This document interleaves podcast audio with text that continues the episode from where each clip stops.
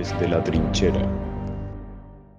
Europa no se construyó y hubo la guerra. Europa no se hará de una vez ni en una obra de conjunto. Se hará gracias a realizaciones concretas, que creen en primer lugar una solidaridad de hecho. Bienvenidos a Desde la Trinchera. Mi nombre es Javier Abreu Caracuel y en el programa de hoy de Relaciones Internacionales para DAMIS introduciremos a la Unión Europea, realizando un recorrido histórico hasta la actualidad y enfocándonos en sus características particulares y su profundo marco institucional. Para ello, hoy me acompaña mi compañera Julia para profundizar en este tema y contestar a las preguntas. Julia, ¿cómo estás? Hola Javi, muy bien, con muchas ganas de participar por primera vez en Desde la Trinchera. Julia, si hacemos un recorrido a través de la historia, vemos que la UE surge justo después de la Segunda Guerra Mundial. Y la primera pregunta que me gustaría realizar es, ¿cómo ha surgido la Unión Europea? Y sobre todo, ¿cómo ha ido evolucionando a lo largo de su historia? Pues como ha señalado, para entender la historia de la Unión Europea nos tenemos que remontar al final de la Segunda Guerra Mundial. Cuando termina la guerra nos encontramos con un panorama desolador. Alemania, Francia y Reino Unido se encontraban literalmente demolidas. Pero lo más preocupante eran los resentimientos y la desconfianza entre las naciones europeas porque dificultaban una reconciliación, que era más que necesaria para volver a poner al continente europeo en la primera plana. En este contexto, la figura de Robert Schuman, ministro de Asuntos Exteriores francés de la época, es especialmente relevante. Era de origen germano-luxemburgués y entendió que había que lograr una unificación europea para atar los intereses franco-alemanes y que las dos guerras que habían precedido no se repitiesen.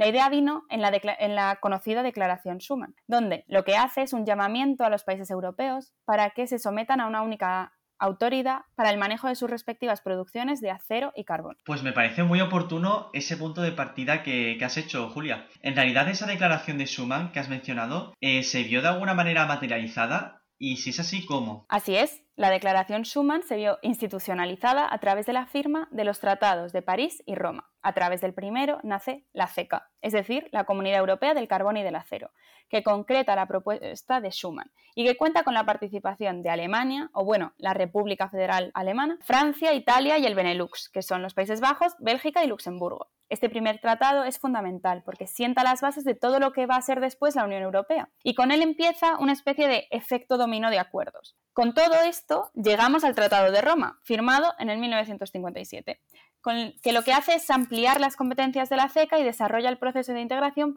para que afectase de manera más tranquila a los sectores económicos. Así pasa a llamarse CE, Comunidad Económica Europea. Y se crearon una serie de instituciones, la Comisión, el Consejo, la Asamblea Europea, el Tribunal de Justicia y el Comité Económico Social. De esta manera se inicia un proceso en el que la progresiva integración económica allanó el camino a la unión política. Además, ello contó con la adhesión progresiva de nuevos estados, como es el caso de España y Portugal en 1986. Pues es muy interesante lo que dices, Julia. Volviendo a la actualidad, nos damos cuenta de que la Unión Europea es uno de los actores más relevantes que hay en la escena internacional.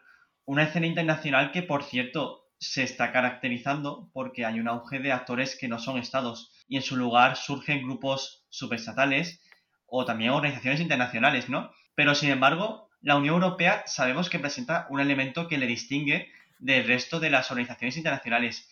Eh, para ti, Julia, ¿cuál es ese elemento? Pues efectivamente, como bien dices Javi, la Unión Europea no es una organización internacional cualquiera. La Unión Europea es más que cualquier organización internacional, pero menos que un Estado. Y ello se debe a que tiene un carácter supranacional.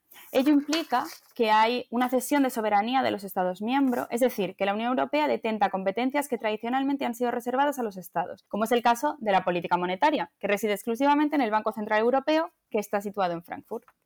Pues es muy llamativa esa diferencia que está mencionando Julia. Pero es que además a ello hay que sumar que el marco de la Unión Europea a nivel jurídico e institucional es muy complejo. Eh, ¿Cómo se organiza la Unión Europea? ¿Cuáles son sus principales instituciones? Pues, por ejemplo, la Comisión Europea es la institución sobre la cual recae el poder ejecutivo de la Unión. Se encarga principalmente de gestionar los distintos asuntos de la Unión y está dividido en áreas. De ahí los comisarios europeos, que gestionan un departamento. Actualmente, como bien sabemos, está presidida por Ursula von der Leyen y su equipo está compuesto por 26 comisarios, uno por cada país, y componen lo que se llama el Consejo de Comisarios de la Unión Europea. Sería más o menos como el gobierno de un país, aunque su capacidad para tomar decisiones, sobre todo políticas y de manera autónoma, es bastante limitada, por lo que es más un órgano de gestión de asuntos comunitarios que un órgano político. Luego tenemos el Parlamento Europeo, que representa el poder legislativo. Se renueva cada cinco años, las últimas elecciones fueron en 2019 y los eurodiputados elegidos son los que deben negociar, tramitar y aprobar las distintas leyes que se generan a escala europea, las llamadas directivas. Aunque es importante recordar que no tiene toda la autonomía que tendría un Parlamento de cualquier Estado nacional ya que sus decisiones quedan supeditadas a las decisiones del Consejo.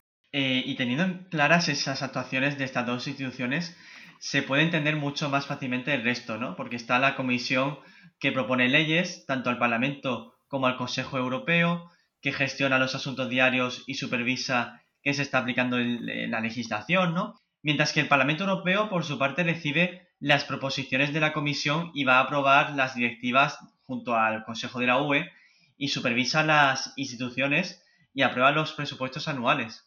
Así es. Ahora bien, tenemos los dos consejos y aquí es donde viene el verdadero lío de las instituciones. El Consejo Europeo está compuesto por los jefes de Estado o de Gobierno de los Estados miembros y la presidenta de la Comisión. Su función es decidir el rumbo político que tiene la Unión Europea y se encarga de asuntos de mayor importancia. Normalmente se reúnen de manera presencial y trimestral, aunque, sobre todo con las situaciones del COVID-19, ha habido muchas reuniones extraordinarias y evidentemente de manera telemática. El Consejo de la Unión Europea está compuesto por los, ministros de cada Estado miembro sobre cierto departamento y dependerá del orden del día. Por ejemplo, si se va a discutir sobre cambio climático, todos los ministros con esa cartera, y en el caso español, la actual vicepresidenta cuarta del Gobierno y ministra para la transición ecológica, acudirá a esta reunión. Son reuniones mucho más teóricas, donde se negocia y adapta la legislación y se celebran los acuerdos. Este será el Consejo que ejerce funciones legislativas, teniendo en cuenta lo dispuesto por el Consejo Europeo y que al final decide sobre las directivas que presenta el Parlamento. Tanto es así que todas las directivas son del Parlamento y del Consejo. Pues muchas gracias, Julia, por haber estado hoy con nosotros y por habernos ayudado a saber un poco más de este tema, tanto a mí como a todos nuestros oyentes. Muchas gracias, Javi. Para mí ha sido un placer estrenarme con un tema tan relevante y estoy encantada de colaborar con Desde la Trinchera. Y muchas gracias también a todos nuestros oyentes por acompañarnos un día más. No os olvidéis de seguirnos en las redes sociales, en Instagram, arroba desde la trinchera y en Twitter, en desde la TR. Seguiremos informando en Desde la Trinchera.